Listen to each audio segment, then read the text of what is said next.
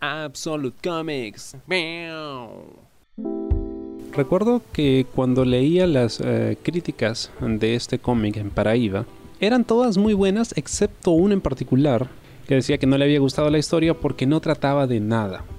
Y creo que eso es lo que me ayudó a decidirme por leer Paraíba, escrita por Gabriel Mourão e ilustrada por Olavo Costa.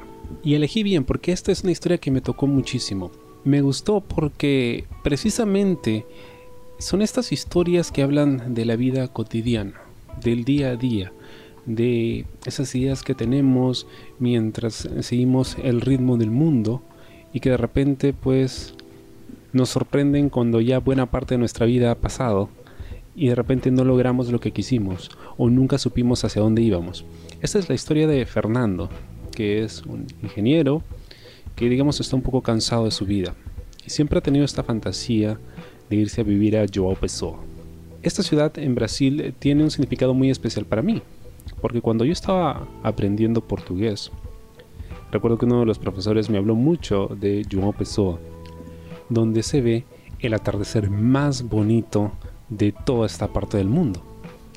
Por la ubicación de esta ciudad en contexto de continente y el océano Atlántico, en fin. He visto videos al respecto y es un verdadero espectáculo y de hecho mucha gente se reúne en esta ciudad solo para ver el atardecer. Entonces yo siempre tuve esa fantasía, e-, ese deseo de ir a Joao Pessoa alguna vez y disfrutar de uno de esos atardeceres. Y eso es lo que Fernando quiere con su vida. No, no se siente conforme y pues no termina de decidirse qué hacer al respecto. Sin embargo, un día se encuentra con Bruno, un amigo suyo de época de la escuela, y hablan acerca de pues cómo le va con sus vidas y todo eso. Nunca falta aquella persona en tu vida a la que pues logra todo lo que tú siempre has querido hacer, ¿no? Por algún motivo Bruno siempre está feliz, todo le va bien en la vida, está contento y Fernando quiere eso para él. Pero en este encuentro, Bruno le presenta a Laura, que es una actriz que representa para Fernando todo lo que él quiso lograr alguna vez, ¿no? O lo que quiere ser, una persona libre, ¿no? Aventurera, siempre dispuesta al, cambio, a lo nuevo. Y ahí empieza una relación entre ellos dos. Ahora, el cómic habla de varios momentos en la vida de estas dos personas, ¿no? Cuando se conocen, cuando se encuentran más adelante y algunas experiencias que tuvieron en diferentes puntos de su vida. Y eso es todo. Ese es todo el cómic.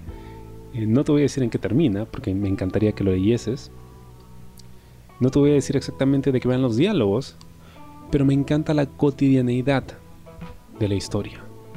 Porque son esos momentos de nuestra vida, del, día a día, ¿no? De cuando estamos, no sé, lavando los platos, o eh, cuando estamos, no sé, tendiendo la cama, o cuando estamos haciendo cualquier cosa vana, como lavarse los dientes o lo que sea, algo que podría parecer insignificante, donde más nos golpea la realidad, ¿no? porque tienes tiempo para detenerte y pensar, ¿qué estoy haciendo con mi vida? ¿Es esto lo que quiero realmente?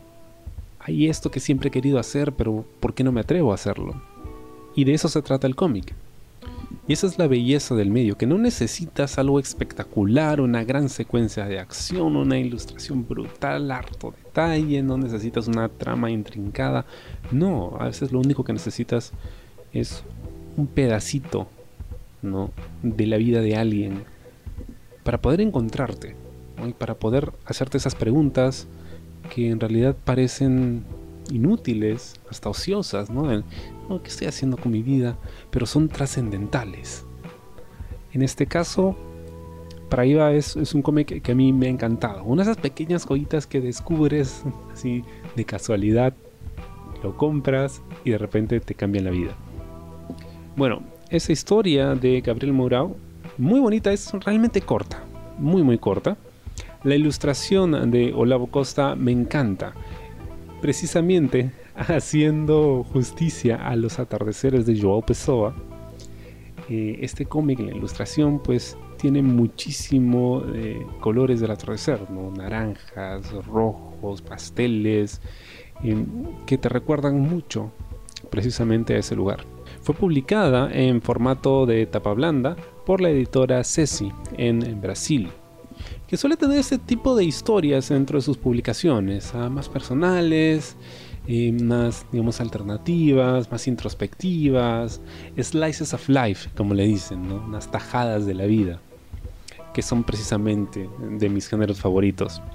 Si alguna vez tienes la oportunidad de leer eh, Paraíba o de ir a Joao Pessoa y disfrutar de uno de esos atardeceres, hazlo y piensa en mí. Paraíba es un cómic que no puedes dejar de leer.